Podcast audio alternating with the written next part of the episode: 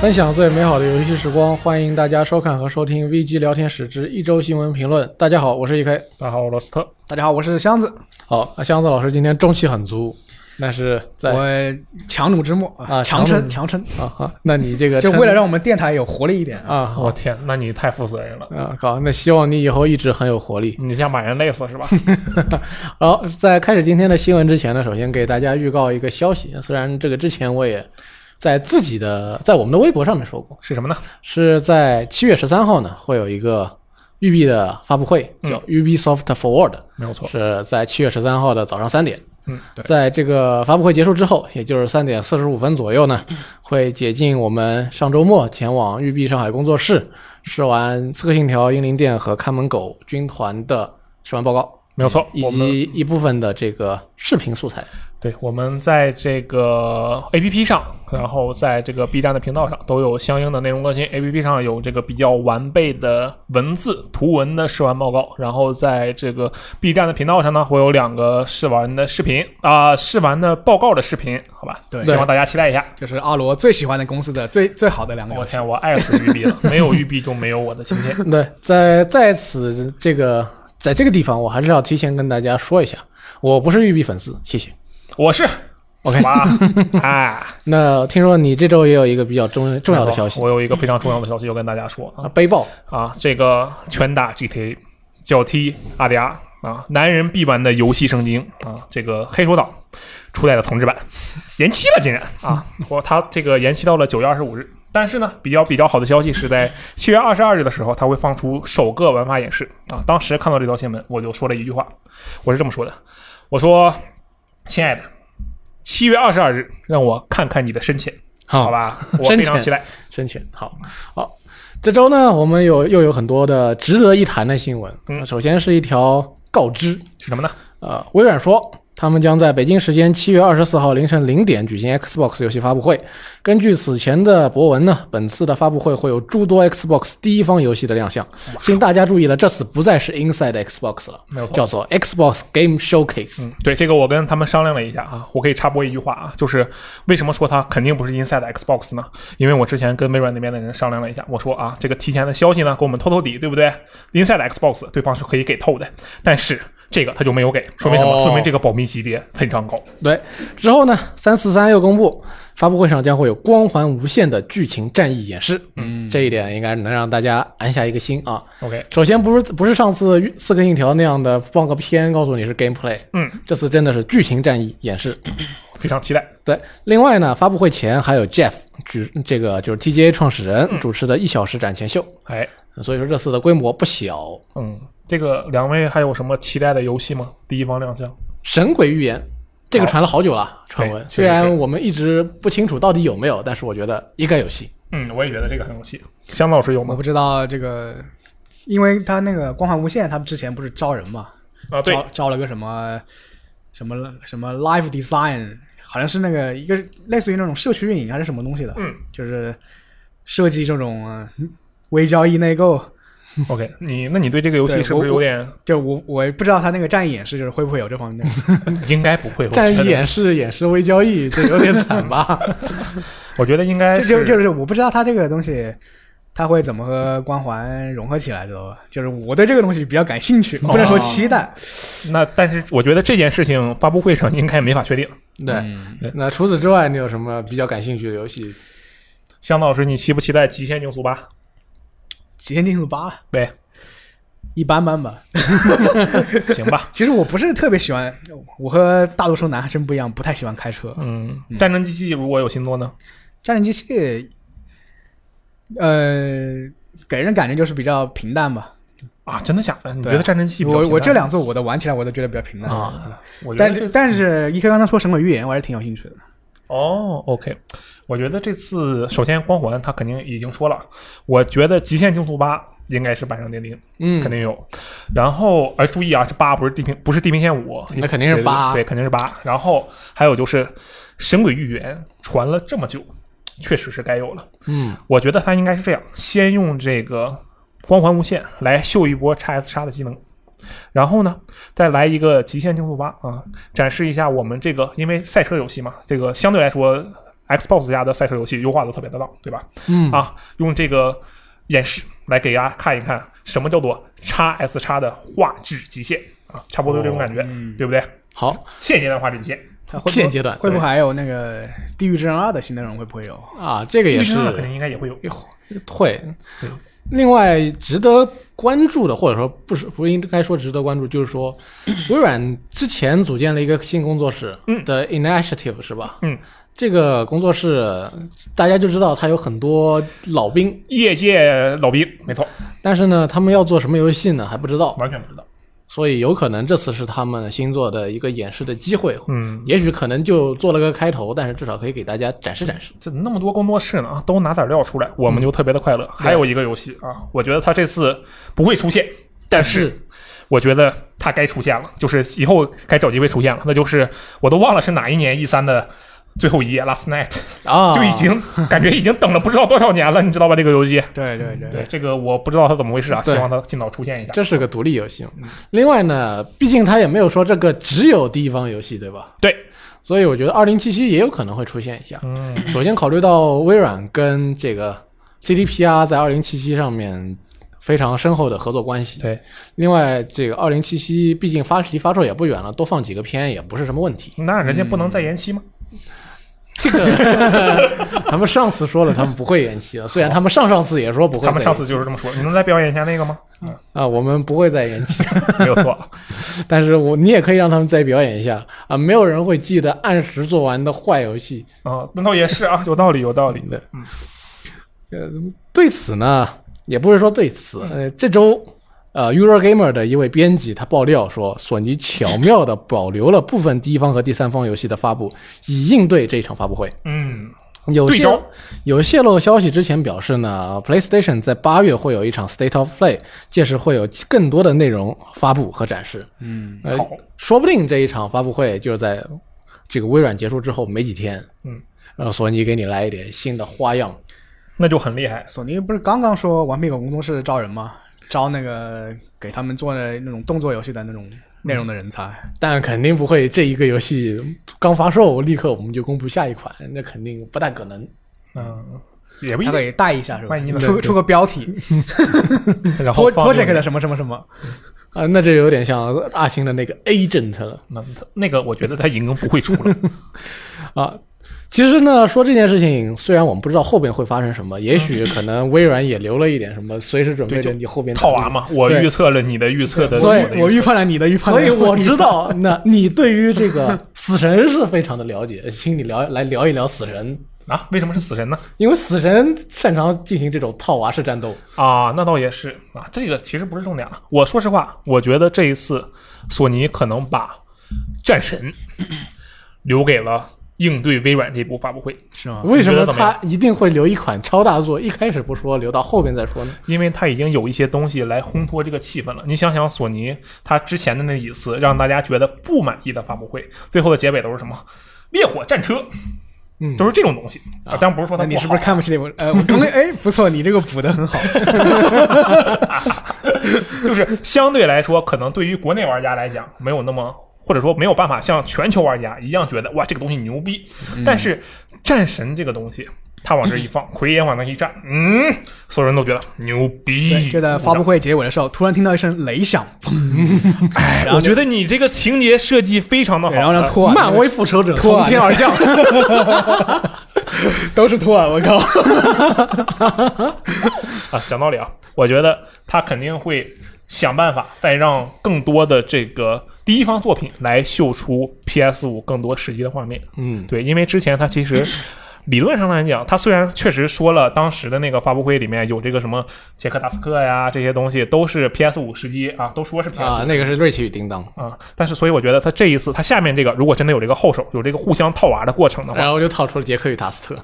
嗯就可 没准就是真正就战神的来一个实际 UR 演示。对他之前他那个发布会没有，其实他没有特别去体现他那个硬件性能，就是对其实那个啊，杰克达斯那个还是有的，其他的就一般嗯，嗯，瑞奇与叮当，嗯瑞奇与叮当它其实啊。尤其已经说错了，抱歉。它展就是展示一个那个 SSD 的效果嘛，但是它也它也没明说，就是就是大家也你不说他也不知道。哦哎啊，对，我说我为什么一直在说杰克达斯克，就是因为刚才把密口招人那个事儿，给我给我气 混乱了。抱歉，抱歉，我的我的问题。另外呢，有没有可能这一次七月二十四号的微软发布会，他们公布一下 Series X 的售价呢？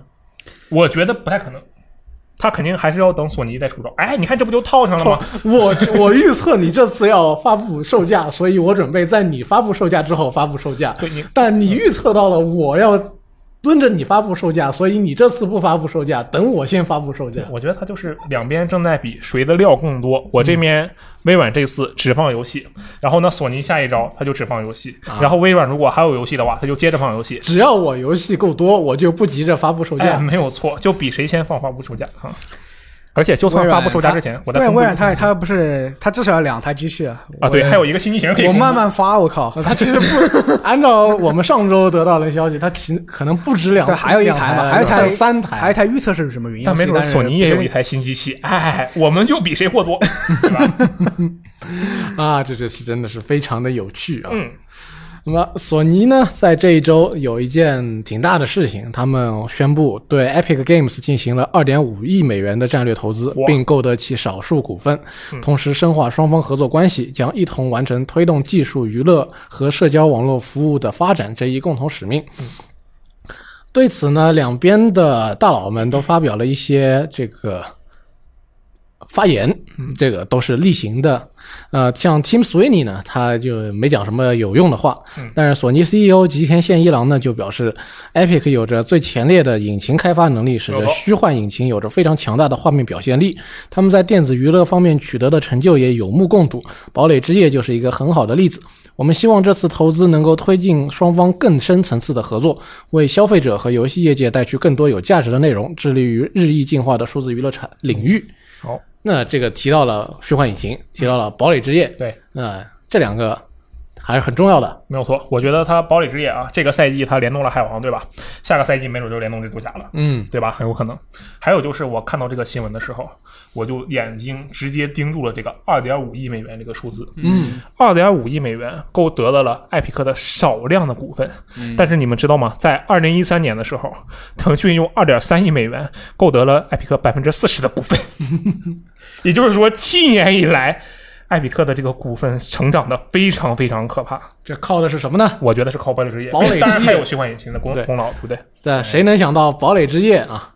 它做出来了之后，又加入了吃鸡玩法。对，首先把 PUBG 给从这个吃鸡王座上给踢了下去，嗯，赚得也不能说踢了下去啊，起码是有竞争能力了。赚了大笔大笔大笔的钱。对，就连我都在给那个游戏氪金，你就知道这个游戏有多么吸引人了。啊，用又用赚了的钱去开了他们的 Epic Game Store，没有，然后招来了无数的独占，嗯，开始发起大批的攻势。对与此同时，他还对这个虚幻引擎的这个使用条款呢，进行了更多的这个对面向开发者的优惠吧。嗯，对你现在使用虚幻引擎，这个真的是非常实惠的一件事情。确实是不能说它开发难度怎么样，但是确实对于开发者来说非常实惠。对，但是现在国内呢还是这个 Unity 为主啊，而且据我个人了解到的消息呢，这个国内的现在各个的厂商啊都已经开始开发这个虚幻引擎的赛道了。什么叫做虚幻引擎的赛道呢？就是说他们的这个公司里会有那种项目线，就比如说。我们这个有一条这个吃鸡赛道，就是说这个公司这条赛道上，大家就比谁吃鸡产品研发利润好啊，效果好。那么现在很多公司都已经有了这个虚幻赛道，就是比啊谁的虚幻产品做得好。所以说将来啊，可能短时间内不会，但是将来这个引对于引擎使用的这么说呃占有率吧，肯定会偏向这个虚幻引擎那边。这么笃定啊？那你看看这个人嘛，平时就出去勾搭勾搭开发者啊，你就能知道一些有趣的事情、呃，实际上小公司还是还是 Unity 比较好。啊。对，那倒是啊。嗯就是当时这个大佬，呃，也不是一位大佬，很多人跟我说了这么一句话，就是说，当时是刚好虚幻五当时刚公布嘛，嗯，然后他说，虽然这个虚幻确实是已经越来越厉害，这他肯定是越来越厉害，但是在短时间内肯定不会破改变 Unity 在国内占据主流的这个地位。就是这个是需要时间的，可能还是看，可能是国内这方面的技术的人才还是需要一定的补充。对他们现在做做这种大型手游，也也只有那种几个头部公司拿拿这种虚幻去做。嗯，比如说腾讯，对，腾讯这个和平精英，对啊，呃，虚幻引擎大作，对，而且人家当然，虽然虽然我也看不出手游 Unity 和虚幻什么区区别是吧？对、嗯，这个我们最喜欢的手游之一《帕斯卡契约》就是拿 Unity 做的，对不对？很棒。嗯好，那么其实这个新闻跟本周的一个事件可能有着一点稍稍的联系是什么呢？啊，将在八月七日在 Steam 跟 Epic Game Store 发售的《地平线：零之曙光》PC 版又涨价了。哇哦，本作呢一开始在 Steam 售价跟 E 跟 EGS 的售价分别是一百三十八元和二十五点九九美元，后来又先后涨至一百九十三元和三十九点九九美元，然后到了现在，在我们录制的这一天的前前一天晚上，就四十九点九，它涨到了，它在 Steam 国区涨到了二百七十九美元，但是 Epic Game Store 还是没变，还是三十九点九九。其实二百七十九就是三十九点九九美元的差不多的价格。对，嗯，可好，这个让大家有点不解啊。没有什么不解的。你还没玩过尼尔机械军团吗？那不一样，为什么呢？？因为你看它这个是隔了一段时间又涨了一次，对，它连涨两次，而且游戏还没发售呢。嗯，你急着涨价，大家想，你第一次涨，那不是等已经等着挨骂了？嗯那你还要涨第二次，再被骂一遍。对，它这个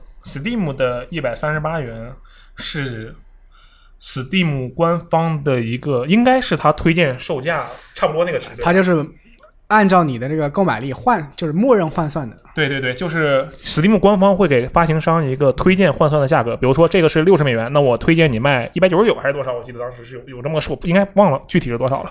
然后它的这个一百三十八跟二十五点九九应该是那个对应关系的。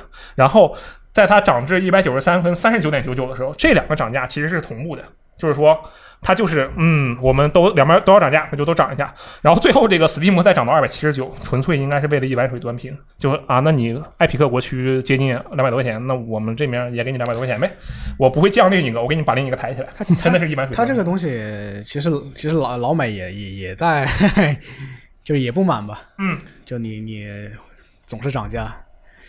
它这个对，其实尼尔不一样的地方在什么地方？它是因为它是 Steam 给了它一个默认售价，对。他觉得这个售价是搞错了，嗯。然后他把它调成这个和日本同等的这对个四百一十二嘛，对同等这个售价，嗯，然后这个地平线不一样，地平线它是它是欧美和国内是同步的，嗯。啊，就我就就是这点这点就不知道他们在思考虑什么的，对这个事情考虑什么东西，咱们也不知道。一开始觉得这个卖二十六美元可能有点太便宜了。索尼一想，虽然是我已经几年前的游戏了，但是就这么便宜的卖，有点说不过去。二十六美元是国区价，因为它的实际价格一直是五十美元，我记得。嗯对，就是单独说这个国区价，嗯，然后现在变成了四十美元。反正，嗯，我觉得也行吧，你涨就涨呗。我我反正是看到这个连续涨价的新闻呢，我的内心我就笑出了声啊！嗯，笑出了声对我真的是我快乐的要死啊！因为这个游戏呃因为这个游戏我我我不玩这个啊 这个这个你没玩吗？啊，你没玩是吧？我玩了，但是我不打算在 PC 上再玩嗯，对，而且我说实话，就是这个是我个人的感受，我个人的感受跟这个游戏时光呢没有什么太大的关系，就是我个人的感受，非常个人，就是我觉得，嗯，《地平线：零之曙光》这款游戏在 PC 上，我觉得它吃不开，为什么呢呢？因为这个 PC 上啊，大家玩的最多的这个三 A 制作的作品，我觉得应该是育碧游戏。但是育碧呢，又恰好有很多这种类型的游戏。那你除非是对机械兽特别感兴趣的朋友们，否则我觉得你对《零之曙光》可能兴趣不那么大哎。我得想一想，你黑谁更多一点？这个这句话的成分里，不不过你不过你说这一点，我也我也有个感觉，就是《地平线》是，呃，《刺客信条》奥德赛的机械兽版，加对稍微加强版，行吧？原来还稍微加强了一我点。我不是要黑谁啊，就是说我只是感觉这款游戏在 PC 平台可能吃不开，嗯只是一种可能性，好吧？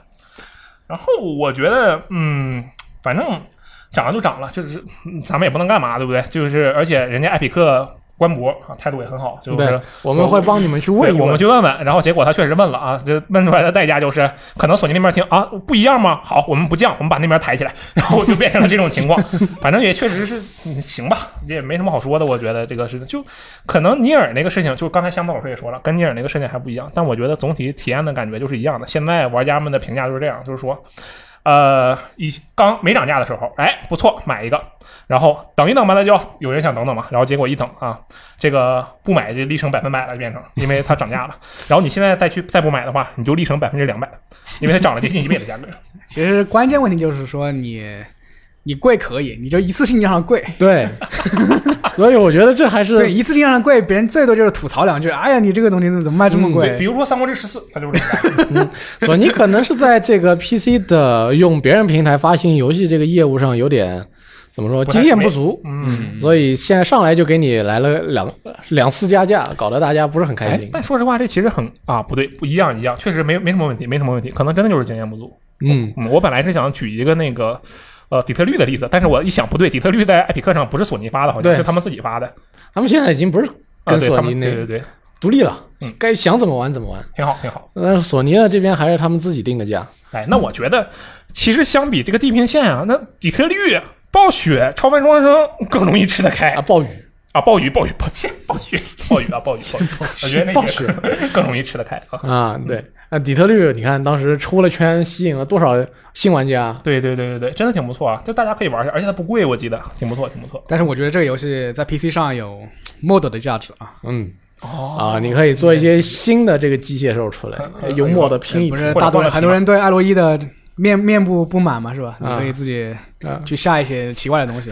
奇怪的东西 啊，奇怪的东西，我们嗯姑且可以猜测一下你这个奇怪代表了什么。好，接下来又是一则微软的消息。嗯，据 VGC 报道，嗯外有发行商渠道透露呢，微软鼓励打算发售两个世代版本游戏的公司，通过智能分发或者自己的方式，免费提供本世代游戏的次世代升级版。哇哦，微软告知开发者，不允许以 DLC 的形式向玩家收费来进行次世代版本的升级。不过，如果开发者和发行商不采取智能分发的手段，可以在微软商城提供给已购买本世代版本的玩家一个购买次世代版本的游戏折扣。此外，VGC 报道称，不支持次智能分发技术的游戏将无法跨时代共享存档。哇，要求免费升级这一点随后得到了其他媒体的确定。Game Industry 表示接受到了类似类似的报告，微软告知开发商和发行商不允许向玩家收费来进行本世代版本到次世代版本的升级。嗯，另外呢，在发给 VGC 的一则声明中，微软表示，开发商和开发商和发行商能最终决定如何发行游戏，微软会基于他们的需求一起合作，提供尽可能棒的体验。嗯，微软又想办法让玩家在这个次世代主机发售之前往他们那边更靠近一点了。对，你想，这个让你现在游戏放心买，嗯万一你购买了这个微软的次世代主机，这些次世代版本立刻就能够玩到。对，就是有很大的，也不能说很大的概率，嗯，至少有一定的概率，你是可以直接玩到这个次世代主机版本的。我觉得这个其实还蛮吸引人。就第三方游戏你都在这上面买嘛，说不定哪个你就碰上去了。当然也有可能，说不定哪个你就碰到它进 XGP 里去了，然后你就踩雷了。如果真的是按照这种呃发行商渠道出来的说法，嗯，那很有可能你这个第三方游戏也能像第一方游戏随便这样随便买，反正它肯定会推出次世代版本的，要么就没有，要你买了次世代主机也不吃亏，对要么它一定会发出发售次世代版本，嗯，那么呃你就赚到了，你就有了两份游戏，嗯，对，这个其实它相当于是一个算是小型的双保险吧。但其实我我不太也不能说不太理解吧，就是它其实强调了不允许以 DLC 的形式来进行升级，但是允许你重新卖一份儿，对吧？嗯，对它这个其实我觉得还我我最开始其实没理解它是它这句话是怎么说，它中间难道不自我冲突吗？然后我后来想了一下，我觉得它可能就是为了这个智能分发所考虑的。但这里面其实我最关注的是这个不支持智能分发技术的游戏将无法跨时代共享存档。嗯我先问两位一个问题啊，就是你们觉得你们需要这个功能吗？跨时代存档的这个功能？呃，嗯有点难说，没，我对我来说是没什么用啊，这个跨时代你是没什么用是吗？为什么？因为你玩的都是单机。我我就是说，已经跨世代了，我这个存我我既然这个存档我都跨世代没玩了，我还会捡起来玩吗？不是啊，比如说你玩《巫师三》这游戏特长，然后你玩到去那个岛上找西里去了，然后突然你买了一台新主机，这时候如果你能直直接让你在这个次世代主机上玩，我我会从从头开始玩。啊，真的吗？为为什么呀？那我要体验次世代主机一个完整的感受，啊我不能一半一半啊。你要从头开始玩，所以你跟你前面玩的才有对比，要不然你直接到了一个新的地方就看到这个新的场景，那对比不起来。我天，你们时间真多。但是我现在应该但我只是不会这么。说一说，但我肯定不会玩呀。好 但我我觉得你这个想法很有道理，我真的没有想到这一点。呃，一开老师你说，按照我的现在的想法的话，如果不是特别喜欢的游戏，玩过一遍应该不会玩第二遍。对所以就算是你给我说有次世代画面升级版，嗯，或者说是帧数升级版，我好像也懒得再去再打一遍。那我先问你一个问题啊，我知道这个 GTA 四是你最喜欢的 GTA 对吧？对，嗯，GTA 四次时代版本，假如有的话，你玩不玩嗯，它的那得是 remake 级别的我才肯玩。？remaster 都不行吗？remaster 你跨两个世代的 remaster，那怎么了？你现在还能在 PS 四上玩到《罪恶都市》跟《圣安地列斯》呢？那还是算了吧，算了，太古老了。那你这个爱，我不得不质疑一下你的这个爱啊！你这一点都不深沉啊！我都已经通了三遍还是四遍了，没必要再来第三遍，你还。好意思在这里叫嚣啊！我今天就要作为 GTA 遗老来批判你一番，就只通了三遍的人，还好意思在这里叫嚣？嗯，开个玩笑。那你觉得这个存档对你有什么用？我觉得这个存档对我来说意义太大了，你知道吧？呃比如说，因为我本身我就是一个游戏玩游戏怎么说啊？当时他们给了我一个我觉得比较可以理解，但我觉得不太准确的评价，就是他们认为我玩游戏的行为跟渣男一样，就每个游戏你 调一下是吧？就玩一玩啊，看看是个什么鬼，然后你也不陪人家玩完，你就放那儿了。其实很多游戏我都是这样，因为独立游戏玩太多了嘛，对吧？我觉得这个功能对我来说真的很重要，就是我真的需要这些存档都继承到下一代主机去，这样随时我才能继续就当渣男嘛，对不对？啊，而且换一个角度来讲，假如说我有一个通关了的存档，我们假如举举就以 GTA 五举例啊，就以 GTA 四举例啊，我有一个通关的存档，我放在那里了，嗯。他现在给我跨时代存档存上上面去了，啊，我就能直接的啊，在比如说 Xbox Series X 上或者是 PS 五上啊，感受到当这个时代主机 GTA 运行 GTA 四是什么样子的，而且我不需要再从头打了，我进去我就是这个自由城之王，对不对？很棒，对不对？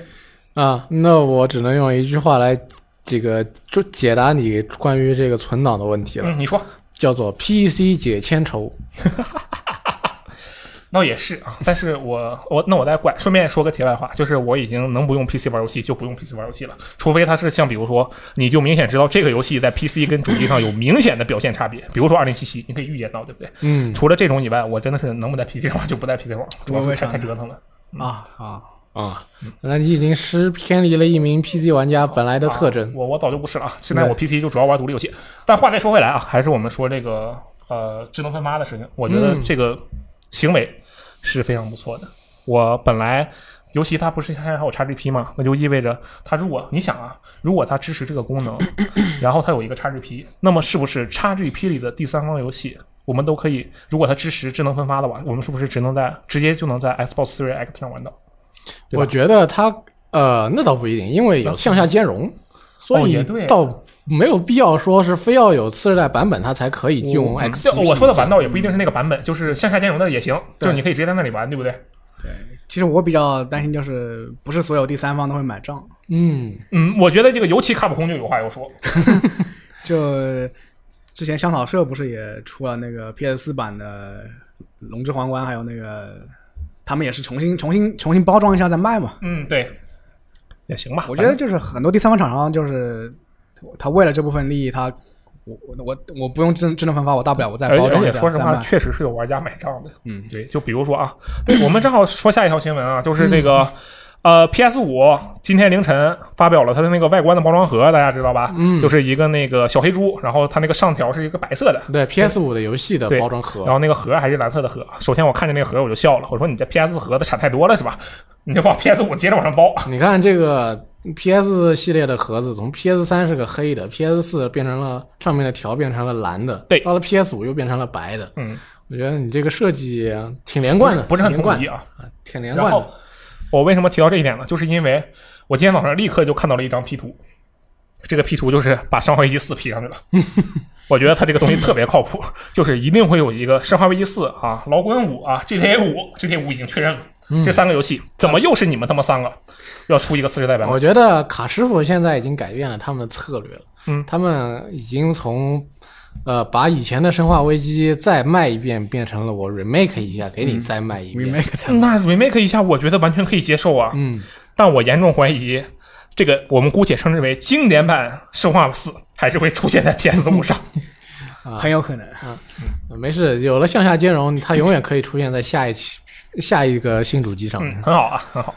虽然这个不知道我们从这个里边看有点奇怪的这个解决方式是怎么出影响这个微软的次世代版本的这个微软游戏的第、嗯，这个世代交替版本的问题应，该是讲的有点复杂，就是不知道怎怎么解决 Xbox 三方游戏的这个两个世代版本并行的问题。嗯，但至少微软肯定是想办能想办法尽可能的让玩家多靠近他们一点。对对他第一方肯定是不用担心的。对对对对，没有错啊。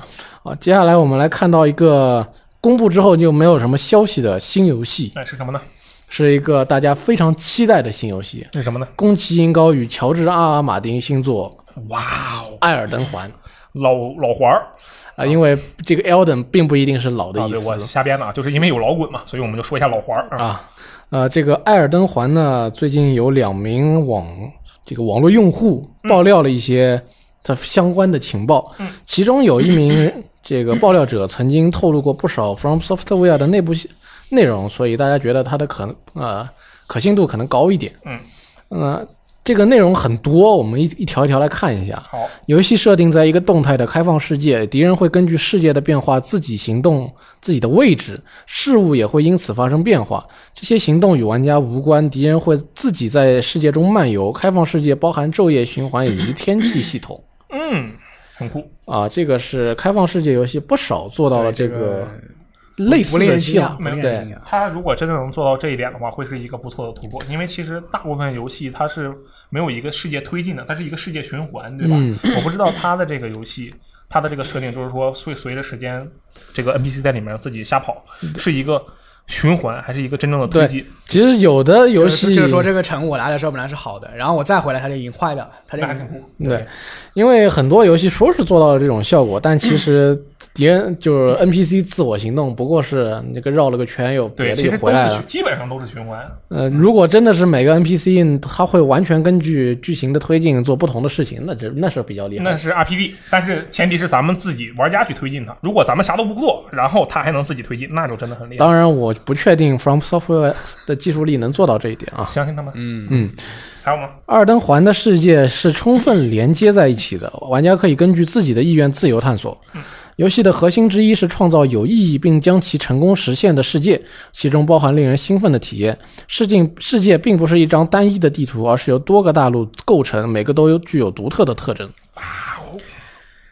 呃，场景很丰富，呃，有可能是多个开放世界。而且它，你想想啊，就是以这个无论是黑魂还是那个血缘这些游戏来讲，他们让我们感觉那种，就我不知道现在是什么样，但是当年玩这个游戏的时候，我觉得最惊喜的瞬间就是我走，我爬，我绕了好远，我走了好远，我一开门，嗯，这不是我之前来的地方吗？啊，捷径对，这种地图设计，对不对？嗯它如果能在大陆与大陆之间也有这样的设计的话，那这个东西神了，对不对？绝了，对不对？嗯，呃我觉得，如果你以这样的方式来思考的话，那我有可，我怎么感觉你像说的像是我乘船从一片大陆来到另一片大陆，绕了一个圈以后，我在另 我在另一片我在另一片大陆的尽头又看到了一个码头，乘船又回到了我上一个大陆。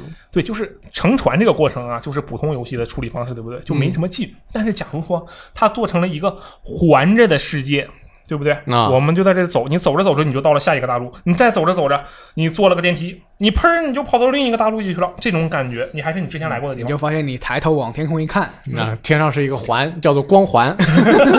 环带啊，开玩笑哈。那下一条啊，呃，艾尔登环将拥有 From Software 游戏中最为丰富的装备系统，玩家应对各种情况会有更多的选择。地下探索（括号 Underground Exploration） 那，真的就是地下探索。是游戏中非常重要的一环。敌人的 AI 得到了强化，以此来显示游戏更深入的系统和开放世界设计。游戏在敌人在战斗中会使用更绝妙的技巧。游戏还包含 PVP 和其他在线内容设计。那意思就是大家又要死很多次了，没有错，而且会死更多次。这个更绝妙的技巧，我是丝毫不怀疑 FS 的。对，确实是这样。嗯，我觉得他这一部分他说的这个最为丰富的装备系统啊，我虽然其实是比较期待的，但是我一想到这个，我就觉得、哦我用不上。就因为我这个人比较菜，我玩赤狼的时候我就没用过忍具，基本上就那就就在那打铁，就靠一把刀，就在那打铁。开局一把刀。对，然后这个玩那黑魂呢，我就要么我黑骑士剑，要么我就黑暗剑，我就扩剑在手，天下我有，啊，你卡就完事儿了。你用的是黑暗剑，啊，我黑魂三用的黑暗剑，那个哇黑魂一用的黑骑士剑啊，对，其实，呃，如果是 RPG 游戏的话，我会去比研究那种装备系统啊啊，包包括包括暗黑这种啊，包括那个无主之地嘛。但是黑魂不算黑魂 RPG 黑吗？对，但是黑魂这种就很奇怪，我就丝毫不想去研究它里面的装备系统。因为你用一个武器你已经很累了，你完全不想去再扩展新的流派，你知道吧？我其实我其实大概就是这种想法，因为我这个我都没掌握好，我换什么流派，我就想这个问题。嗯，还有什么呢？关于世界设计呢，《艾尔登环》拥有充满幻想元素的宏伟黑暗世界，有着大量的种族。乔治 ·R·R. 马丁为游戏设计了百科全书般的历史背景，让玩家能够感受到这个世界中人王国和人物的运转。宏伟、黑暗世界，哇，Deep Dark Fantasy，嗯，反正这个，我说实话，我对我在玩这个 From Software 游戏的时候，对于这方面并不是很了解。但是我知道，因为很多有网上有总是有相关的很多的解析嘛，我知道他做的肯定是很好。但是我个人对这方面不是很感冒。我比较期待的是，他这一次能把故事讲得更显性一些，就是让我不去看解析，我也能大概了解他在讲啥啊对我我是有这种期待，但我不知道。会不会能做到这一点？但我觉得他大概率可能做不到。就你你不不这么做，他不是做不到。你得看看这次的故事是谁来跟你讲，是宫崎英高来跟你讲呢，还是马丁来跟你啊，讲？有道理啊。反正如果是宫崎英高跟我讲，我就不用想这事儿了，是吧？对，但是反正不管谁来跟你讲，这个故事总归好不到哪里去。嗯我是说，这个剧情就是比、呃会是比较悲壮、悲厉的那种感觉。对剧情要氛围上一定会为你吃屎。嗯 而且还是要摁着你的头的那种，嗯，让你突然感觉到我操，为什么要这样？为什么要这样对我？但是大家会这个，我觉得按按照他们这两个人的功力呢，肯定会让大家乐在其中。对你，看过那个表情包吗？就是左边是那个宫崎英高、宫崎英香啊的经典笑容，就是那个两只手搭在自己的这个下巴这里，然后笑，然后右面是那个乔治阿哈马丁的那个一个经典笑容，两个笑容拼一起啊，世界上最邪恶的两个男人凑到了一块，给大家做游戏的。还还差个极胖是吧？嗯极胖的那个笑，嗯。就是你也有你有机会看到的，他们可能等这个游戏哪天打折了，那三个人的笑合在一起 啊。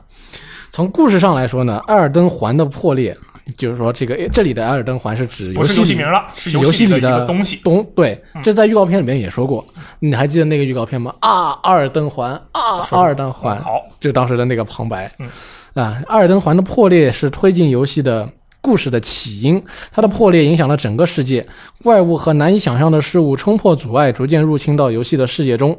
玩家所扮演的是一名人类，他将比 From Software 之前的作品主角更具个性。玩家将和世界各地种的种族部落进行互动，不同种族的思想和行为也将反映在他们的任务中。嗯哎，我说实话啊，就这个新闻整个读下来，嗯，我真的是立刻想到了一款游戏，什么呢？做到了这些，至少做到了这些大部分的内容。上古卷轴是吧？呃，肯定不是上古卷轴，是一个你们两个可能都没玩过的游戏，但是香老师应该是听说过《星际拓荒》，哦我知道，我知道。对吧？你想啊，首先他说的是动态开放世界，这个随着时间的进行，角色会自己变位置。嗯啊，星际拓荒的一个特别大的卖点就是它的这个时间推进的这个系统，就是玩家啥都不做，人家这个世界还是在转的。好，这是第一点。然后他说啊，有世界并不是单一张地图，由多个大陆组成。星际拓荒是什么呢？一个很多很多星球，多多个星球对你在这个宇宙里你就瞎转啊。然后这个他说，地下探索将是老老环中非常重要的一环，对不对？这个星际拓荒，你在每个星球上的探险都是非常难得的体验，嗯，都是独啊一无二的，对确实。，嗯，然后这个历史背景，说实话，这个我实在是凑不上了。然后他说的这个玩家扮演一名啊，老环里啊，玩家扮演一名人类，将和世界各地的种族部落进行互动啊，不同种族的思想和行为将反映在他们的任务中。你玩星际拓荒的时候，你跑到别人的星球上去，你可能会碰到这个一些 NPC。更重要的是，你会在当地发现一些文明的痕迹，这不就是啊，这不就是不同种族的行为和思想吗？哎，其实阿罗刚刚说星际拓荒，它那个地图的个性，就是各个星球的个性对我造成造成的冲击是比较大的。对，你看那个潮水是不是？你就是去了那个潮水星球，对不对？我印象最深是那个挂龙卷风那个星球，嗯，但但是我不觉得乔治阿尔马丁可以写出特别特别有个性化的这种部落种种族之间的关系。啊。我是呢想到了一款游戏，是什么呢我觉得如果这个《阿尔登环》没有达到大家对它上天的那种期待的话，很有可能会跟这个游戏差不多。是什么呢？虽然这个游戏其实拿过年度游戏，嗯，那就是《龙腾世纪审判。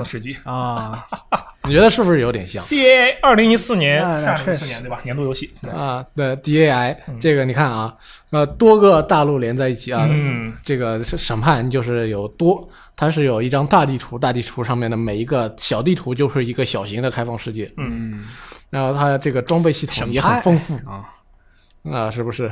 还有这个充满幻想元素的宏伟黑暗世界，嗯，这倒确实是。有大量的种族，还有每个种族有不同的思想方式，是不是这么一回事很？酷很酷。虽然我们还是龙腾世纪一好一点。虽然我们说的两个游戏它都没有什么 PVP 要素，嗯，那这个《艾尔登界》会有啊，就是传统的这个不死人对打，应该就是这样，就是两边拿着武器，你就上来不是对面上个减速符啊，不好意思，那是人毛，错了，就是上面啪开始拿法术轰人家脸，差不多这种事情嗯，哦，我们下一个新游戏你比较关心，啊，是什么？是阿星的这个三 A VR 游戏，啊，没有错啊，这个阿星呢这个是怎么回事呢？是这样啊，就是曾参与制作《黑色洛城》VR 档案的这个工作室啊，上周发布了一个新的招聘启事，表示他们正在为这个 Rockstar 制作一个开放世界三 A 作品啊。然后他说，这款游戏很高兴能参与到这个突破性的项目里。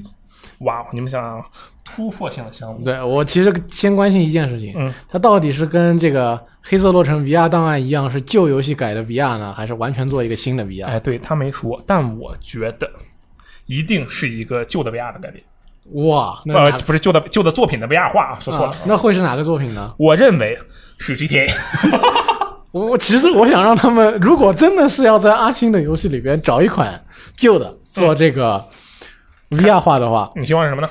马克思片三，那不是开放世界呀、对不对？对人家说的是开放世界。对，所以但是如果去掉开放世界这个要素，我希望是马克思片三。那如果不去掉开放世界这个要素，我希望是侠盗猎魔，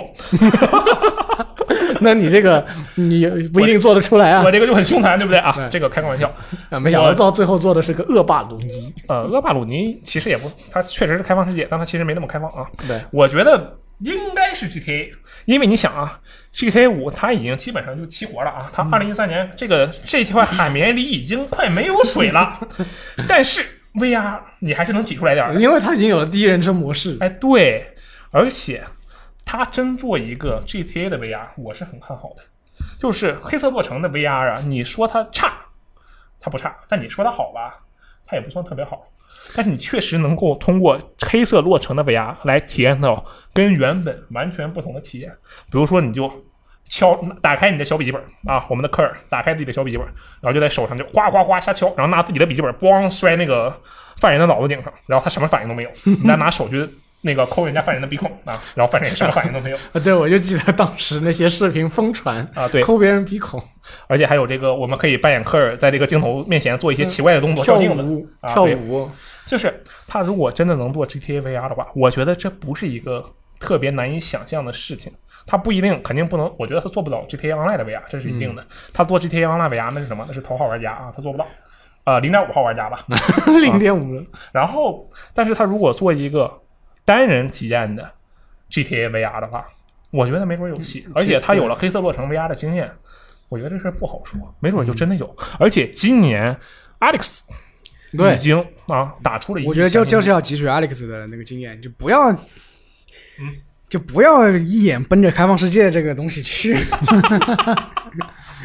就做可控的这种，像耻辱这种可控的这种箱庭式的这种关卡。嗯，那倒也是啊，但是人家没办法，你做 Rockstar 的游戏，你不做开放世界，你好意思出来说话吗？对不对？但哎是但是今年有了阿历克斯这种作品之后，标杆级不 VR 作品，他要怎么做到突破性呢？他他突破个屁！你觉得他需要突破，吗？阿星不突破的，他这 Rockstar 都多少年没突破了啊？这个他就不需要突破，站在巨人的肩膀上，你把这个 GTA VR 做到一个，就算你只做到你戴上 VR 头盔，还用手柄还用手柄工作，但是你可以来回瞎扭扭你的头去看，我觉得都已经很有搞头了。对不对？这个 GTA 啊，现在我对它 GTA 五，我上次也说过了，GTA 五是我现在最讨厌的游戏，没有之一。毛。然后这个你你你是不是昨天还在玩？我很早之前就说过了，我就是 PS 五发布会那次我说的，我说 GTA 五从今天开始是我最讨厌的游戏。然后 GTA Online 呢也已经七个月没更新了，这个玩意儿啊它已经没救了。但是呢，再出个 VR，我还是很乐意去玩的，好对吧？哎，再表演一下那个，然后 GTA 五的这个 VR 要是真出了以后，改天再上次次次世代主机，对 VR 版在跨时代，哎，感谢 GTA 五，我们今年以后再不是今年啊，这个世纪都不用做游戏了，周斯拉如是说，嗯啊，他总会有被淘汰的一天的啊，总总希。望如此，我希望如此。呃，我们接下来来听一位这个疯狂制作人他的说法？啊，就是《生化奇兵》系列的灵魂人物肯列文，哇哦呃，或者叫空疯狂开发者。嗯，OK，呃，他目前呢在 Take Two 的 Ghost Story Games 负责一个比较具有实验性的项目。嗯，呃，这个项目已经进行了很多年了，不过没什么消息。对，在一次活动上呢，他透露了一些关于他的新游戏的消息。嗯他说这个游戏里边有些巨他妈怪的东西，叫做 something weird shit。OK，some weird shit 嗯在里边。那、同时还表达了他对于游戏设计的和制作的看法。嗯，他说，如果你没有听到人们说这听起来有点疯狂，那你就感觉还没有接近边界。没有错。伟大的东西它存在于过头和一般的边界，所以你有的时候必须超出界限，做一些离谱和荒谬的事情，然后再往回收。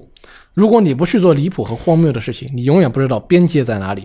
有时候必须经历它，你你得告诉办公室的人一些东西，然后他们看着你就像疯了一样。嗯，这之后你就可以回去做你真正能干完成的事情。OK，那就是说，你必须有点做出一点别人看不懂的东西，嗯，才能伟大。非得做出来，就是你一定要跨很大的一步，然后让大家知道这个东西的边界在哪，这样我们在最贴近边界的地方再去做这款游戏。我我是这么理解的，对我不太确定我理解的对不对，说实话。嗯，而且我觉得肯列文说这个话，他太他妈有资格了，真的是。那那谁说没有资格呢？我觉得除了肯列文，就没几个人有资格。对，就是我啊们刚才还聊天说，肯列文是欧美 欧美那个电影式叙事游戏的最后 最后幸存者。好，好，我们接着念一下这个呃，他他的这句话还没说，嗯，这段话还没说完。他说：“我只是想让玩家前进，不断前进，一直前进。我尊重他们的时间，我并不想直接把东西放在他们面前，因为相比于直接把东西甩在玩家面前，让他们自己成功发现什么东西，会让玩家有更多的所有感。嗯，这又是提他提出了一种看法啊，不是把东西直接扔在你脸上。对，但其实这个地方我我不知道要不要结合上下文去理解啊。嗯假如我们单独理解的话，其实他这件事情，这个这句话，他在《生化危奇兵无限》里已经践行到了，就是他他《生化奇兵无限》是一个典型的，不只是《生化奇兵无限》，《生化奇兵初代》也是，是一个典型的环境叙事作品。它的里面的很多内容其实都是玩家自己去发掘的，对不对？对，因为好像看剧情的话，如果你只看剧情，你会觉得这个《生化奇兵无限》有点神神叨叨的。对，没有错。就是那我们现在用《生化奇兵无限》来理解这句话的话，那它其实已经做到了。它就是不把东西都放到玩家面前，让玩家自己去探索，然后知道了更多的内容，这了解到了这个游戏本来的面貌，然后让玩家觉得哇，这个东西特别牛逼。这其实也是为什么。肯列文在这个怎么说？我觉得至少在我认识的玩家群体里是有一个比较高的声誉的原因。但是呢，嗯就像我们之前说过的一样，环境叙事现在有人有很多人做的很好了，没有错比如说像宫崎英高。嗯那么他这里再说这句话，是不是意味着不是他在说环境叙事的问题？啊，对，也有可能。这时候我觉得我们要理解的话，可能就是要跟他的这个前文的这个疯狂联系到一起。嗯，但是我说实话啊，他这个话说的就是，我虽然说啊，他有资格，他有资格说这个疯狂的话，但我觉得你你就说两句就得了啊，你别说太多，就你说多了，我反而就不知道该怎么理解你这句话了。你可能就是说，他可能就在对你践行他说的话，啊他觉得我我在跟你说一些让你觉得我疯了的东西。啊，其实肯列文他对，其实你通过《生化奇兵》可以看出他对故事的掌控力很强。对。就，就一方面就是刚才你说那个环境叙事，嗯，但另一方面你抛开环境叙事叙事去看他那个主线呢，你其实也觉得很很奇妙吧？就是。对，是很奇妙，尤其是他那个中间的时，呃，我只是说《生化奇兵：无限》那个时间穿越的部分，他能他能把这两方面融合起来，所以所以那个《生化奇兵》它的口碑就比较高嘛。没有错，像像作为对比吧，那个就是我一直心念念说耻辱啊，耻辱它也是环境叙事，没有错，耻辱是典型的环境叙事，对，但但但是它它但是它在主线主线的那个部分它就比较淡薄。那你赤裸二那个金西朵宅邸那一关你怎么讲？我时间穿越关卡，你告诉我怎么样？我觉得没什么印象，说明不行，说明不行。我觉得不不，你要你要他们自己公他们自己开发者说的，他说我们就是不需要不需要这个呃那个一个主线来支撑，啊，行，那就是它是一视同仁，这个游戏就是一个完全的整体，对，嗯行吧？好，不不过呃说到《生化奇兵》，嗯，它也是二零一三年的游戏，对，它也复刻了有有个一两次吧。对对，啊，对，不是很多，但确实是复刻过，还出过合集版啊之类的。啊，你看 Take Two 对于他们手下这两个经典作品 IP 的态度，嗯一个生化奇兵，一个 GTA，现 Take Two，你怎么回事啊？看看你都做了什么？不过好歹他们说生化奇兵新作在做了啊，嗯，在做了，对，GTA 连个线都没有。但是但是但是不是肯列文，对，不是肯列文，这是一个很大的问题。对，呃肯列文还说了一些其他的东西，他表示呢，由于他现在地位很高，所以 Take Two 不会给他太严格的时间表，嗯就是说想拖可以再拖一会儿。你光看这些话，觉得会觉得他有点嚣张。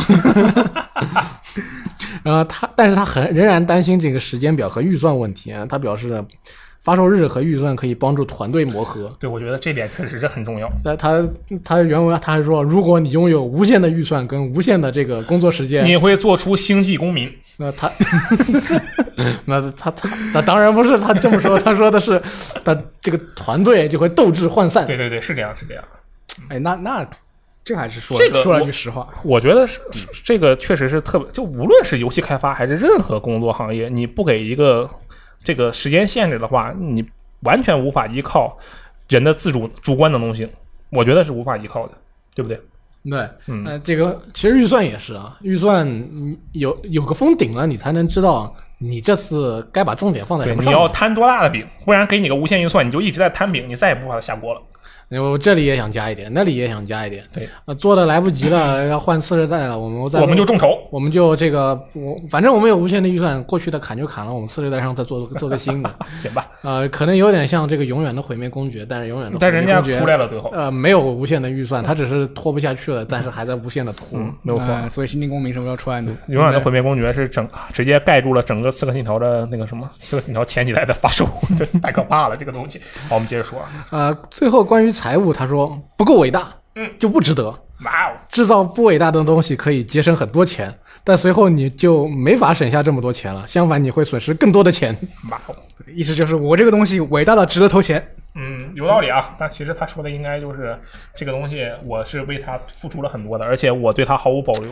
如果我有了保留的话，那我确实省了钱，但没有用，没有意义。对阿罗说话越来越圆圆滑了。嗯，对所以就可以看出他这种就是疯狂开发者的气质，而且他是一个地位很高，他自己也说了，对，确实地位很高的疯狂开发者。嗯，反正这个我我，而且你们知道吗？就是肯列文是我。我不知道是我个人的这个接触的玩家玩家群体有有一些偏差还是怎么样啊？嗯，但是我知道的就是肯列文是仅次于小岛秀夫女性玩家最多的一个制作人，女性玩家粉丝最多的一个制作人，这这回事啊？真的，真的是这样。哇，小岛那小岛秀夫是因为那只能证明你认识的女性玩家很多。没有没有没有，就是偶尔认识一下是吧。对，嗯那小岛秀夫比他高的原因是什么？是因为他对比较喜欢打扮自己吗？我不是很确定，但是就是你当我在微博上啊看了看这个小岛秀夫的事情，然后这个哇，首先哇一大片这个认识的女性玩家就在，转小岛秀夫他本来就经营自己的社交账号，啊，对，然后就这个比较容易。肯列文应该是生化奇兵的原因，然后让他确实留在了很多玩家的这个一个有一个封神的地位，加上可能伊丽莎白长得太好看了，导致女孩子也喜欢。呃我猜我不是很很很有可能，很有可能。嗯啊，当然，如果这个《生化奇兵：无限》的画风再写实一点的话，可能我会更喜欢伊利夫。哎，那这样的话，我觉得那可能他就没有这么多女性玩家了，啊对对对这？倒也是，这倒也是。最后的一个消息呢，又是回到了 TGA 创始人 Jeff，他说今年的 TGA 颁奖礼会照办。呵呵，啊，当然我们知道美国这个新冠疫情的确诊人数已经累计确诊人数已经超过了三百万啊，不知道他要怎么办啊？呃，它这个 TGA 不会推迟或者取消啊，筹办委员会已经筹划了数个月，会有非常多重要的内容公布啊，致力于在年底给大家带来一个玩家的盛会。嗯，也照理说，今年的 TGA 应该是很盛大的。因为 TGA 开完之后呢，接下来就是圣诞假期。圣诞假期呢，次世代主机就要发售了。Yes，那么在这个就是在次世代主机发售之前，对于所有的厂商大厂来说的一个非常好的宣传机会。最后一个舞台秀，首先，那我们大厂在最后一年，在这个本世代最后一年，我们交出了一个什么样的答卷？哎，GTA 五，啊，我们什么样的游戏能够获得今年这个这个世代最后一年的这个年度游戏大赏？哎，不是 GTA 五，对，这是一个很重要的。然后，借助于这么一个巨大的颁奖礼呢，我们又会有什么次世代的消息能在发售前前的一个月告诉大家？嗯，这也是很重要的一个宣传机会。对。但是这次呢，今年这个疫情的情况大家也知道啊不，过其实他倒不是不能办，肯定是能办，就是别 你就别请观众了，不就得了，对不对？办个线上发布对，搞一个线上形式的，然后颁颁奖，自己颁个奖，然后自己把奖杯举起来，耶！恭喜这个二零七二零七七肯定不参选，所以我说二零七对，但是恭喜二零七耶！差不他。们以前也搞过一年这个样子的，只不过那一年的效果很差，变成了一堆的这个开发者跟或者说媒体人蹲在一个小房间里边自顾自自嗨，嗯，让大家感觉不这个体验很差。呃，他可以搞个大舞台啊，就就几个人对着演，哦，对，那也可以，也可以，也可以。嗯，就是你得配点罐头掌声，就就就下面没人就行了。嗯配对，点就下面没人，上面摆个舞台，就跟演空没人舞台剧似的。嗯他没有论。是不是跟就得去前两年的这个杯赛一三发布会截取一点观众的欢呼？是，反正 TGA 的话，我我之前也说过，我对 TGA 已经没有那么大的热情了。嗯然后，但是当你发现它并不是真正的评选一个受玩家和呃这个评审人我我现在就觉得认可的年度游戏的时候，我现在就觉得评选年度游戏这事儿吧，就没劲。就评选一个大家公认的年度游戏这个事情就没劲，你只会加剧玩家、媒体啊各个层层之间的分裂，没有任何实际的有用的益处。我觉得，嗯，就是由现在这个大家的这个，至少我们接触的玩家们，那思想都已经很成熟了。嗯人家不需要你跟我说，哎，这个东西是当年的年度游戏，你一定要玩，然后你嘣儿你给他扔个龙腾世界。对，但是也不一样。嗯你现在接触的很多玩家是跟你在这个时代一同成长起来难的，道也是啊？但是呢，又会有很多新的玩家，比如说某位，比如说也也有跟我们经历可能差不多，但是现在还在初读初中的一位小玩家，路过了，呃，从同学手里借过一本 UCG，开始了他的这个主机游戏的认识。嗯，也许他就需要来看看这个哪个是年度游戏是吧？呃这个年度游戏大家怎么选的？大家为什么喜欢这个？为什么大家他受到了这个玩家的一致好评？嗯，这个年度对也有道理，也有道理。其实就我就我觉得年度游戏啊，现在就跟评分一样，就跟嗯评分分数的一样。我我个人的体验啊，都是我个人体验啊，跟游戏时光没有关系。就我个人体验，这东西就是除了家具分裂没有任何用，但是它确实是有一个非常直观的信息表达。就你说战神是年度游戏，大表哥不是，你第一反应这这不像咱们这种人啊，就大部分你给普通的人不怎么玩游戏的人说，人家就肯定觉得哦，战神比大表哥强，会不会有这种想法？嗯，对吧？肯定会有这种想法。对，这其实你就是一个直观的这个判断嘛。这游戏十分啊，那这游戏牛逼，你也不知道它牛逼在哪，但你知道它牛逼。但我是非常就尤其经过了这个《最后生还者》这件事，我是一点都我就越来越不支持这个这个行为了，无论是评分还是这个评年度游戏这个。但是其实也有一个需要需要向公众这个怎么说进行对整个产业进行宣传的窗口。嗯，比如说像电影，对哎，大家知道，哎，今年谁拿了奥斯卡？谁拿了戛纳？谁拿了威尼斯？对，嗯，这谁拿了最佳影片，谁又拿了影帝、影后各个奖项的。嗯那么至少对于各种各样的影片都是一个宣传的机会，对于整个行业里边的顶尖人物也是一个宣传的哎机会。对对对，有道理。这个它肯定是有其存在的游戏，因为它毕竟还没有达到电影的这一种怎么说，那历史差那么多年呢，对不对？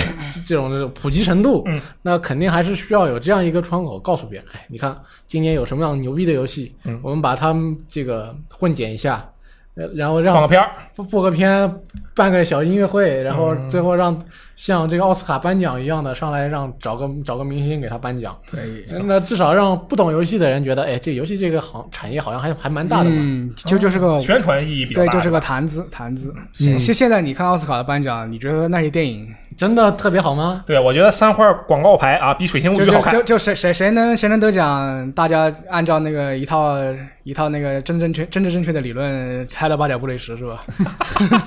香子老师，你这个话就很危险，很危险。对，所以你还得去看三大电影节是吧？嗯就是就可能各大奖项你对，就一开说的把它结合起来看。嗯什么？回头有机会我们可以去问一下认识的这个电影杂志的编辑们，或者电影网站的编辑们。哦你还认识这个啊时光网的编辑们？我们是游戏时光，人家是时光网啊。问问时光网的编辑们，说你们对于奥斯卡现在评奖评年度电影这事儿怎么看？最佳影片这事儿怎么看？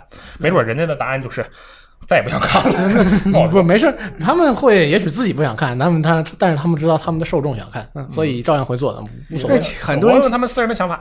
很多人很关心这个东西。对这就就我我要知道要知道一个结果。对，不过今年比较可惜的是，各种游戏延期的延期，导致可以评选的游戏少了一点。我们话都聊到这儿了啊，最后再多聊一个话题。嗯，今年的年度游戏，你们觉得是哪一个？艾利克斯吧，你觉得是艾利克斯是吧虽？然我还没玩过，嗯，但是我觉得就艾利克斯给你带来的那种什么从办公室里边跑出来的冲击，嗯啊，是呃，这个 E K 老师现在说的是我，就我当时玩完，我从办公室里跑出来啊，从演出 演播室里从演播间里跑到办公室里去了。呃，表达自己的兴奋，我觉得这个游戏也许跟其他这种传统的游戏不太一样嗯，确实不一样，这个你一定要玩一下。咱们有机器啊，你在在公司玩嘛？啊。我那有游戏，咱们这有机器。对，那那得找到一天的时间可以让我摸了专门玩这个游戏。周六你就过来玩啊。啊，这个 香港老师呢？我觉得目前都不行。哦，不是，你可以猜测一下嘛？比如说这个今年接下来将发售的游戏《纸片马里奥》，猜测，博德之门，哦，但但是它不都但它这个类赛测试，对，嗯它又不是完整发售这是很微妙。行吧啊。啊。其实我的，嗯我我我说一下我的啊，嗯就是我肯定首先我你让我认认真的去选，我肯定选 Alex，这个没有问题啊。这个我跟因为毕竟刚才一开老师已经帮我描述了我的这个状态啊，我都不用说了。但是啊，要说我真正的内心渴望他拿年度游戏的啊，那又是黑手党。那就是拳打 GTA 脚踢大表哥，男人必玩的游戏圣经《黑手党同志们》。对，好吧，其实今年最可惜的还是二零七七跟刺客信条都处在这个，没刺客信条他也没公布对吧？他说过，他说过次世代护航。哦，那肯定是应该参与不了今年的对。呃，另外虽然我去玩了这个看门狗军团，但是看门狗军团也没有公布发售日，哦所以说我们也不知道它什么时候发售。OK，没准他就能参与一个。嗯，对，所以说今年目前能知道的这个三 A 游戏到底怎么回事，不知不清楚。也许超猎都市也能进，呃，那我们就瞎猜猜啊，反正挺好也许超猎都市也能进这个年度游戏候选呢。超市也不知道，我我也觉得像你们说的，给给 Alex 会是一个比较没有争议的一个 呃一个选择。也可以督促一下极胖，出三出不出都给你讲了。哎，我觉得这个思路可以啊，给 GTA 五啊，朋友们 GTA 五已经拿过很多奖了，，GTA 五，你让他当两双冠王，他还好意思不出 GTA 六吗？那人家觉得我他妈是我又拿了个奖，不需要说了。好多年前的游戏，给你改一改画面，还能再得一次奖，那可可能也没有必要再出 GTA 六开开玩笑，开个玩笑，一定别给 GTA 五，我恨死 GTA 五了。啊，他也没有资格参与这评奖了。嗯啊，也许可能给这个啊，《生化危机八》今年也出不了。对，啊，那么本期以上就是本期的这个一周新闻评论了，感谢大家的收看和收听，谢谢，再见。拜拜。拜拜。You got me caught up. I'm lost in your chaos again. Changing all the chemicals that you put in my head. And we can be friends now, we can be alone. We can be whatever, doesn't matter where we go. We can spend a long time, we can take it slow. Yeah, we can take it slow. And if it's alright, it doesn't need a reason if it's okay. She said to me, and I'll stay. She said to me, and I'll stay. It takes more than promises and honesty that I just can't see. So take from me this jealousy and bitterness that I just don't need. It takes more than promises and honesty that I just can't see. So take from me this jealousy and bitterness that I just don't need. I've been over and under, I'm losing myself. And I'm starting to wonder and question myself.